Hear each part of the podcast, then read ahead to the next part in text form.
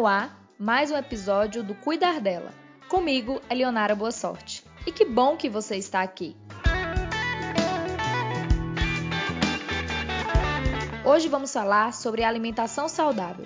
E para bater um papo conosco sobre essa temática, convidei Lara Lima, ela que é técnica em alimentos pelo IF Baiano e estudante de nutrição pela UFBA. Olá, Lara, como vai? Seja bem-vinda ao nosso programa.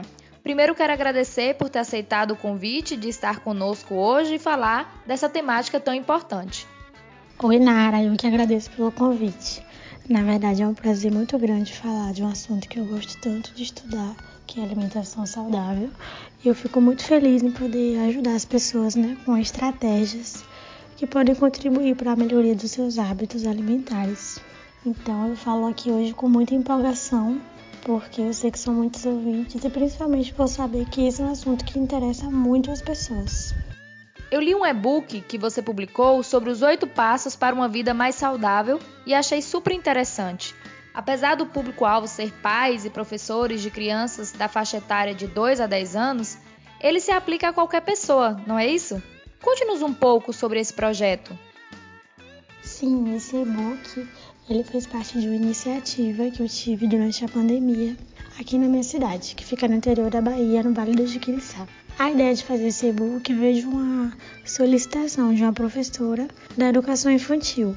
Ela me pediu para que eu falasse rapidamente sobre o tópico de alimentação infantil em um vídeo, mas eu achei que um e-book poderia abordar melhor essa didática é, por ser mais didático, na verdade, e por ser também acessível, né? Porque eu poderia distribuir para ela poderia distribuir distribuir para os alunos dela. Além disso, seria muito mais ilustrativo, né? Por ter imagens e dicas práticas e fáceis de serem reproduzidas não só na pandemia, mas posteriormente também. É, eu trabalhei oito tópicos, né? Oito passos que eu chamei de oito passos para uma alimentação saudável, para uma vida mais saudável, na verdade. E esses oito passos, eu acredito que eles são cruciais, né, para todos nós. E a gente deve se preocupar muito com todos eles. É, e esses tópicos, eles não se restringem somente às crianças, como você falou. É, são tópicos bem gerais. Então, o primeiro tópico foi sobre alimentação variada, que incentivam é, através de figuras, imagens, é uma alimentação colorida e principalmente diversificada. Porque eu vejo que as pessoas ainda têm uma monotonia alimentar muito grande, de comer sempre as mesmas coisas, e isso não é interessante do ponto de vista nutricional. O segundo tópico é sobre montar um prato completo, né? Então, um prato completo seria com 50% de vegetais crus e cozidos, 20% de proteína alimentar, 25%, desculpe, de proteína animal ou vegetal e 25% de carboidratos, dando preferência aos carboidratos integrais, que são os arrozes integrais, macarrão, é, farinhas integrais. E o outro tópico seria evitar alimentos industrializados. Né? Existe uma, um lema assim que a gente fala muito sobre descascar mais e desembalar menos, ou seja, né, incentivar as pessoas a utilizar mais alimentos naturais, em detrimento daqueles alimentos que a gente encontra nas prateleiras dos mercados. Também tem um tópico sobre evitar fazer jejum prolongado, que é o, que é o tópico que eu falo sobre é, fazer refeições entre, os, entre as alimentações principais, entre as refeições principais, porque isso vai fazer com que você coma menos né, nessas refeições. Se você lancha entre o café da manhã e o almoço, você vai fazer um almoço, por exemplo, com uma quantidade menor. E isso é muito mais interessante. Mas isso vai do dia a dia de cada um, né? Claro. Mas é uma, uma orientação bastante interessante e muito usada. É, o outro tópico é sobre hidratação, né? Em geral, as pessoas elas têm que consumir entre 2 e 2 litros e meio de água por dia. Isso depende de muitos fatores é, particulares, individuais de cada paciente, mas no geral, para a gente se manter hidratado, é nessa média e é muito importante essa hidratação para a nossa saúde. Exercício físico também tem um tópico sobre isso, estimulando as práticas de exercícios físicos diariamente, de acordo com, com as individualidades também, né? Com a condição que a pessoa está, principalmente nesse momento que a gente está vivendo, né? Mas a gente pode dar um jeito, fazer alguma coisa em casa, até caminhar por dentro da casa mesmo.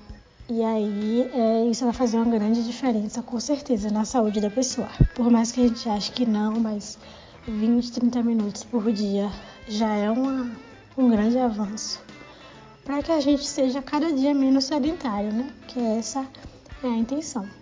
Também tem um tópico sobre o sono. O sono regular ele é muito importante para a nossa saúde, para o nosso metabolismo e para o nosso corpo funcionar bem. Então é importante né, reduzir os tempos de telas, de celular, de notebook, de televisão. Nesse horário que a gente está indo dormir, né? Próximo horário de deitar, já é bom a gente ir reduzindo o consumo de, de telas, de coisas, é, de luzes muito claras próximo aos nossos olhos, para que a gente consiga ir é, se preparando para dormir, né? O nosso cérebro se prepara melhor dessa maneira. E o último tópico é sobre a vitamina D. Né? A vitamina D, ela no nosso organismo, ela é proveniente da exposição solar, cerca de 80 a 90% dela. Ou seja, a gente tem que tomar sol. É, os estudos eles divergem bastante quanto ao tempo de exposição solar para a síntese da vitamina D ocorrer de forma correta porque a exposição depende da estação do ano, do horário, mais cerca de 10 a 15 minutos por dia, com a maior parte do corpo exposta, se for possível, nos horários antes das 10 horas da manhã e após as 16 horas da tarde, sem protetor solar, pode ser suficiente para essa síntese acontecer. No entanto, né, na ausência de sol, nesses horários que eu falei, a orientação é tomar sol com protetor solar em outros horários devido à alta incidência de raios solares que pode ser prejudicial. Uma outra questão é o inverno, né? A gente está vivendo no inverno agora e é a estação do ano em que o uso do protetor solar ainda é questionado na literatura para a síntese da vitamina D, né? Porque a incidência de sol ela pode ser menor nesse momento de inverno, mas isso depende muito da região que você está, da região que você mora. Então o bom senso entra aí nesse momento, né? Porque mesmo em horários de alta incidência, né, que seria entre 10 e 16 horas, nem sempre faz sol no inverno. Então, resumindo, o importante mesmo é a frequência da exposição solar, que a gente necessita diariamente mesmo.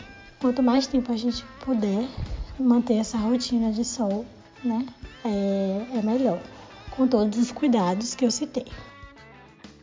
Bom, eu vi que dos oito passos que você se refere, quatro estão relacionados à alimentação. Tamanha sua importância.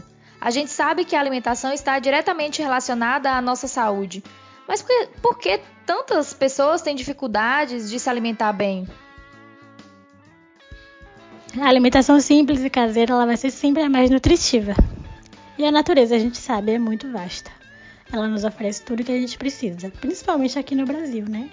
Que nós somos um país com uma biodiversidade imensa mas infelizmente ainda não valorizamos isso como deveríamos. Um exemplo disso é muita gente que, ao invés de escolher um alimento acessível e natural, como fruta e uma castanha, um amendoim, por exemplo, nos lanches, é, eu falo acessível levando em conta, na verdade, a quantidade disso, dessa porção que a gente precisa, né? Então, as pessoas acabam preferindo comer alimentos industrializados, como salgadinhos, biscoitos recheados e outros alimentos que a gente encontra dentro de pacotinhos e que estão nas prateleiras dos supermercados. O grande problema né, desses alimentos industrializados é que eles são altamente calóricos e pouco nutritivos. Então, o seu consumo em excesso ele acaba ocasionando problemas de saúde pública, como a obesidade, que todo mundo conhece. E existe uma pesquisa sobre os dados da obesidade, né? O Vigitel é um inquérito telefônico feito pelo Ministério da Saúde que investiga esses fatores de risco e proteção às doenças crônicas. E a, obesidade ela é uma doença crônica. Então o digital ele trouxe um dado que comprova isso que eu estou falando. O início da obesidade, o índice da obesidade, desculpa, ela aumentou bastante, né? 67,9% de aumento nos últimos 13 anos. E isso é muito assustador. É, esses dados ainda é, trazem que, apesar de o excesso de peso eles serem mais comuns nos homens, né, em 2018 que é a data dessa pesquisa, as mulheres apresentaram obesidade ligeiramente maior do que os homens. Então, as mulheres elas tinham uma porcentagem de 20,7% em relação aos homens com 18,7%. Então é muito preocupante esses dados, especialmente agora que estamos em uma crise que também significa uma crise financeira, né? É uma crise de saúde pública e é uma crise financeira também, do, diante dessa pandemia. Porque esses alimentos industrializados, eles têm um custo mais baixo e isso torna eles mais atrativos ao consumidor. Então, no geral, esses alimentos por, é, são consumidos bastante nesse, nesse momento. E o problema desses alimentos também é que eles têm baixo poder de saciedade. Então as pessoas acabam comendo em excesso quando comem esse tipo de alimento, porque pouco tempo após comer algum alimento industrializado, a fome reaparece. Né? Porque se, se esses alimentos são calorias vazias, como eu disse, geralmente é, por que são calorias vazias? Porque são alimentos com pouco nutrientes e geralmente com baixo teor de fibras e proteínas. São ricos em carboidratos, né? Na verdade, e nada contra o carboidrato. É só mesmo porque esse baixo teor de fibras e proteína implica no baixo, na baixa saciedade. Então esses alimentos eles se tornam alimentos que não te, não te saciam. E esse é o grande problema, porque se você não está saciado, você vai comer mais. E aí acaba havendo a questão da, de comer em excesso, que implica em várias questões, principalmente a obesidade que eu citei. Vejo ainda que há muitas dúvidas e algumas confusões quando se trata de alimentação. Algumas pessoas, por exemplo, se apegam a certos alimentos tidos como milagrosos. O que, que você tem a dizer sobre isso? Bom, esse é um assunto muito polêmico que realmente merece ser falado. É, o que eu tenho a dizer é que as evidências científicas, hoje em 2020, não mostram que nenhum alimento isolado vai fazer nenhum tipo de milagre na sua vida. Então não existe comer tal coisa para emagrecer, comer tal coisa para curar tal doença. Isso não existe. Né? Então, apesar disso ser muito falado nas redes sociais, na mídia, é, isso não existe cientificamente falando. É muito importante fazer esse alerta. Não existe alimento que vai te emagrecer, te engordar isoladamente. O que ocorre é o seguinte: o conjunto de todos os grupos alimentares, em quantidades adequadas e aliados a hábitos saudáveis, hábitos de, de vida ativo, né? ou seja, é, ausência de sedentarismo, eles sim vão fazer muito bem à sua saúde. É, no entanto, para atingir objetivos específicos como emagrecimento, por exemplo, somente o nutricionista ele vai saber equilibrar essas quantidades sem causar nenhum prejuízo à sua saúde, porque isso vai, isso vai ser feito levando em conta todas as suas particularidades. Ninguém é igual a ninguém, nenhum paciente é igual ao outro, então, assim, precisa dessa individualidade no atendimento e o nutricionista é que faz isso. Mas, como saber então se nosso dia a dia está com uma dieta equilibrada, se todos os dias a gente está comendo bem. Então eu volto àqueles oito passos que eu citei e te peço para refletir se você está fazendo tudo aquilo. Se sim, esse já é um primeiro passo. Mas para saber mesmo o equilíbrio da nossa dieta, seria interessante observar se todos os grupos alimentares estão presentes diariamente na nossa alimentação. Se você não conhece os grupos alimentares, eu vou te apresentar. Eu vou te falar primeiramente das leguminosas, que são os feijões, as lentilhas, grão de bico, são as leguminosas. Os cereais também, que são outro grupo alimentar, que é composto por aveia, chia, arroz, pães. As raízes e tubérculos, que são compostos pelo aipim, inhame, banana da terra, e outras raízes e tubérculos que existem. As frutas, que são muito conhecidas e estimuladas, legumes e verduras, que são ricas em antioxidantes. São alimentos que com baixo teor calórico e com alto poder de nutrição, porque são ricos em vários nutrientes bons para a saúde. Os leites e derivados, né? Que para quem não tem nenhuma intolerância, nenhuma alergia à lactose, à proteína do leite, o consumo é muito incentivado por nós nutricionistas e estudantes de nutrição, no meu caso. E também as carnes e ovos. Temos as carnes brancas, que são os frangos, as aves, os peixes e as carnes vermelhas, né? E também temos os ovos, que são ovos de galinha, ovos de codorna. E esses são os grupos alimentares. Eu acabei de falar para vocês aqui de sete grupos alimentares. O ideal é que esses grupos estejam de forma adequada no seu dia a dia. Existe uma distribuição na tabela da pirâmide alimentar que a gente usa na nutrição para dizer quantas porções por dia você deve comer de cada grupo desse. Existe essa distribuição que aí vai ser feita de acordo com a idade do paciente, o sexo, a rotina, os hábitos de vida. Então não tem como eu falar quantas porções cada um precisa, porque isso depende de várias individualidades. Então, dessa forma, né, se vocês é, observarem esses grupos alimentares no seu dia e utilizarem o bom senso, né, o equilíbrio, que você com certeza deve saber, é, você vai conseguir identificar se você está atingindo todas as suas necessidades diárias. Essas necessidades diárias, elas são de macronutrientes, como carboidratos, proteínas e gorduras, né? Temos as gorduras boas e as gorduras chamadas de ruins.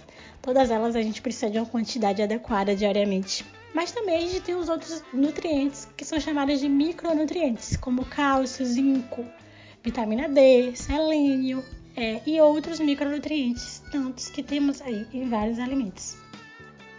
Uma alimentação balanceada e hábitos saudáveis de vida previnem uma série de doenças, como câncer de mama, por exemplo. Eu sempre comento que a gente foca tanto nos exames de rastreio durante o Outubro Rosa e esquece de falar que alimentação saudável e prática regular de atividade física são fatores protetores para esse tipo de câncer. Vejo que está mudando aos poucos, mas a gente valoriza muito mais os procedimentos, exames, medicamentos etc. do que os hábitos saudáveis, a alimentação. Fala-se sobre essas questões, mas de uma maneira não sistematizada. O que, que você pensa sobre isso? Então, nesse sentido, eu tenho percebido que a cultura ocidental, que é aquela cultura, a nossa cultura, né, de prevenir doenças por meio dos hábitos, por meio dos hábitos alimentares, elas têm aumentado bastante. Então, a nossa cultura, ela está sendo mais preventiva. Mas, e isso ainda deve crescer bastante, né? Só que até então já é um ponto positivo porque nós brasileiros não estamos ainda totalmente adeptos a, adeptos à medicina preventiva, que é aquela medicina comumente feita no Oriente, que todo mundo conhece, né? Que são as práticas tradicionais chinesas, que é muito falada e muito respeitada aí mundo afora. E assim, ao mesmo tempo que as pessoas elas endeusam alguns alimentos específicos, né, como os alimentos milagrosos que a gente já falou aqui, isso acontece muitas vezes por influência da mídia, né? da mídia, do mercado, enfim. Essas pessoas, ao mesmo tempo que endeusam, esquecem do real potencial de uma vida saudável como um todo, que vai desde as práticas alimentares equilibradas até os hábitos de vida que minimizam o sedentarismo, que seria mesmo é, a prática de exercício físico. A ciência ela já sabe que a prática de exercício físico, aliada a uma alimentação saudável, é capaz de prevenir muitas doenças, não só o câncer e não só o câncer de mama, que é o que a gente está falando aqui. Mas, focando no câncer de mama, o outubro rosa é uma ação muito importante, né? Mas a gente precisa de ações preventivas durante todo o ano, para que as pessoas elas sejam melhores informadas e dessa forma elas saibam de fato a importância da adesão de bons hábitos na prevenção de doenças. E eu foco principalmente nos hábitos alimentares e nos hábitos de é, exercício físico, né? Que são hábitos de vida que devem ser levados a vida inteira por todo mundo, respeitando, claro, a individualidade de cada um, porque não é todo mundo que pode fazer atividade física todos os dias, nem X horas por dia. Isso aí deve ser avaliado, né, com o médico, com o nutricionista, com um educador físico. Então precisa de uma integração, né, para poder é, resolver e determinar quanto de atividade física essa pessoa deve fazer. E aí, com certeza, essa, esses hábitos, essa implementação de hábitos vai ser muito positiva na prevenção de doenças. Agora que estamos vivendo o isolamento social, muitas pessoas têm reclamado que estão comendo demais, que estão engordando. Que dicas você daria sobre os alimentos que devemos priorizar nessa quarentena? Sim, é verdade. O tédio e a ansiedade é, ele nos leva a ter comportamentos compulsivos no que diz respeito à comida. O Jornal Europeu de Nutrição Clínica publicou agora em março de 2020 um artigo no período da pandemia trazendo para nós um posicionamento interessante sobre a alimentação, até mesmo para reafirmar esse mito né, de que algum alimento específico pode curar a Covid. Isso não é verdade, né? Embora muitas pessoas estejam propagando isso daí pelas redes sociais, isso é uma fake news. E assim, dessa forma, as recomendações nutricionais para a quarentena do Covid-19 trazem algumas, algumas, algumas dicas que eu vou passar para você. Então, é, à noite, especialmente no jantar, a gente deve optar por alimentos que contenham ou promovam a síntese de dois hormônios, que são a serotonina, né, um hormônio conhecido pela regulação do sono, do apetite, do humor, e a melatonina, que é um hormônio também ligado ao ciclo circadiano e por isso é importante na estimulação do sono. É, alimentos que vão ser importantes para a promoção desses hormônios, da síntese desses hormônios, são as raízes, a epinha, a batata doce, as folhas, as frutas, as sementes, como amêndoas, semente de abóbora, banana, cereja e preparações com aveia, que é um alimento muito ligado à saciedade. É, no geral, outros alimentos também são importantes, como alimentos fontes de triptofano. O triptofano ele é um aminoácido indutor do sono e também está relacionado à regulação da saciedade. Alimentos ricos em triptofano podem ser chocolate amargo, as nozes, castanhas como castanha do Pará, de caju, a soja, lentilha, os peixes e alimentos proteicos como leite e derivados. Já alimentos ricos em minerais e vitaminas e antioxidantes, eles vão ser importantes para aumentar a função imunológica. Então, alimentos fontes de beta-caroteno, que são a cenoura, a batata doce, vegetais e folhas verdes, são muito estimulados. Alimentos também fontes de vitamina C, né? Que temos a laranja, que é muito conhecida, limão, morango, pimentão vermelho e brócolis. Temos também alimentos fontes de vitamina E, que também se encaixam nesse, nesse grupo de, de alimentos ricos em minerais, vitaminas e antioxidantes. E aí temos óleos vegetais, que a gente usa bastante né, na nossa cozinha, como óleo de soja, óleo de milho, óleo de girassol, o espinafre e brócolis. Além disso, também temos as sementes de abóbora, que é rica em vitamina E. É, também temos alimentos fontes de zinco. O zinco é encontrado principalmente nas carnes vermelhas, nas aves, no, gergelim, na lentilha, no feijão é, e na semente de abóbora. E também os alimentos fontes de vitamina D. Como eu falei, a vitamina D ela é mais precisamente sintetizada com a luz do sol. E aí temos também alimentos que são ricos ou enriquecidos da vitamina D.